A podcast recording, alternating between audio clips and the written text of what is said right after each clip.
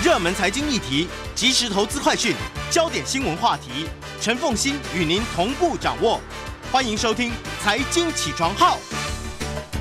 Hello，各位听众，大家早，欢迎大家来到九八新闻台《财经起床号》节目现场，我是陈凤馨。一周国际焦点，在我们现场的是淡江大学国际事务与战略研究所副教授李大宗李副教授，他同时也是中华战略前瞻协会理事长。那么也非常欢迎 YouTube 的朋友们一起来收看直播。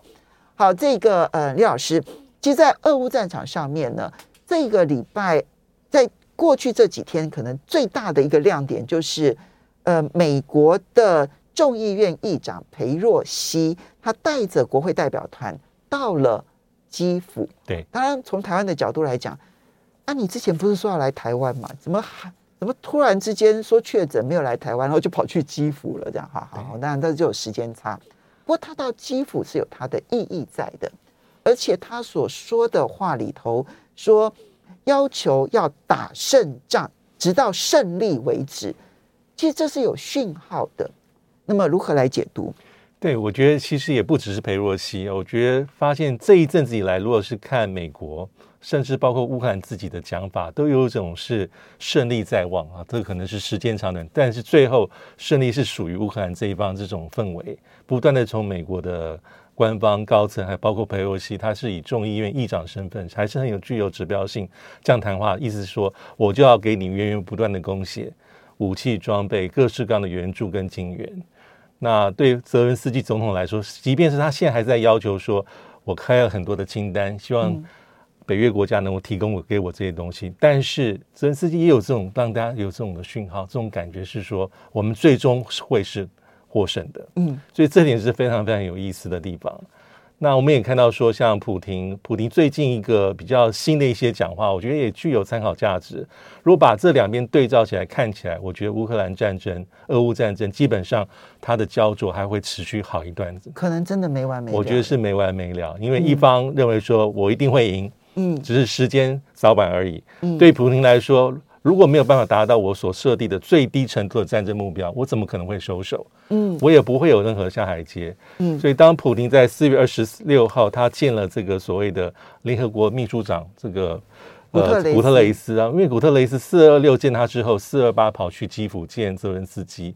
那在见的这个过程当中啊，这个普京跟这个古特雷斯谈了大概一小时，但这一小时里面，我觉得很清楚可以呈现出目前。普丁想要对外释放的讯息，带有三个地方哈。第一个地方就是说，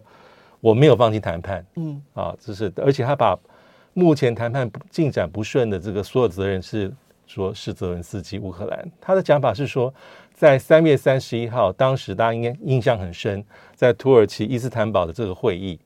他普京的现在的讲法是说，那时候是有很多乐观的一些讯息的，包括中立化、对非军事化。只不过在乌东跟克里米亚还有一些争议，但是普亭话锋一转，他讲到说，但是他没有想到说，在四月份的布查事件成为一个重要的转折点。嗯，从那个事件之后，基本上所有西方包括乌克兰的指责的对象，就是在俄军的所作所为。嗯，所以任何可能之前所铺陈的一些谈判比较乐观的氛围，从布查事件之后，对普亭来讲，他认为说这是没有了。所以四月初的时候，其实我那时候有提到，我觉得布查事件变成了一个转捩点。对，本来呢，在布查事件之前，其实我们看到和谈几乎已经到了最后关头。不管从乌克兰释放的讯息，或俄罗斯释放的讯息，包括他们所谈出来的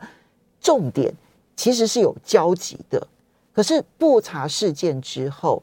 整个乌克兰的态度剧烈变化。其实这个和谈就再也不太可能出现，几乎都没有了，只有少数的视讯。嗯、而且布查事件，我们之前也谈过说，说让很多西方国家基本上你再也没有任何中间或是示弱的空间，你只能对俄罗斯强硬到底。嗯，所以普京在这个对古特雷斯的谈话里面，他认为说是乌克兰单方面出尔反尔。这当然是普京的说法，这是第一个。第二个当然是因为来者是客，所以他称赞一些联合国的角色。但是普尼这些话都是意有所指，因为在过去很长一段时间里面，对联合国角色批判最重的就是泽文斯基，嗯，还有包括好几年前的这个川普，嗯，所以普京的讲法是说，我非常支持联合国的功能，我反对任任何人说联合国是已经过时的产物，这是他是在暗指泽伦斯基，这很重要。还有个题外话，就四月二十六号，呃，其实几乎是在同一个时间，其实联合国大会通过一个很重要的决议，叫做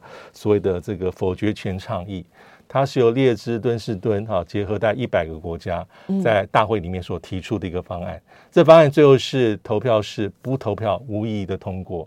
但这里面的重点其实就是针对俄罗斯的。嗯，他意思是说，未来哈只要是有任何的安理会的常任理事国，中美英法有任何国家只要投过反对票之后，否决票之后。大会要在十天十个工作天之内自动开会去讨论，嗯，说这样的这个否决权合不合理，而且要邀请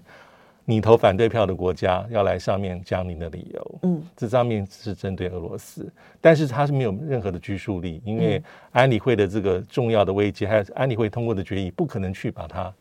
反对掉，所以没有取消否决权，但是呢，提供了一个程序要求。那么投否决票的国家必须要说明否决的原因，对对，好。其实这一点，其实这个方案后面美国是支持，但是也很尴尬，因为我们从历史上来看，其实美国投否决权的记录其实不亚于俄罗斯。对，我就在想说，这个这件事情真的只伤到了俄罗斯吗？它会伤到其他国家。因为你如果去看否决历史来看的话，其实次数最多的就是美国跟俄国，哎，对对。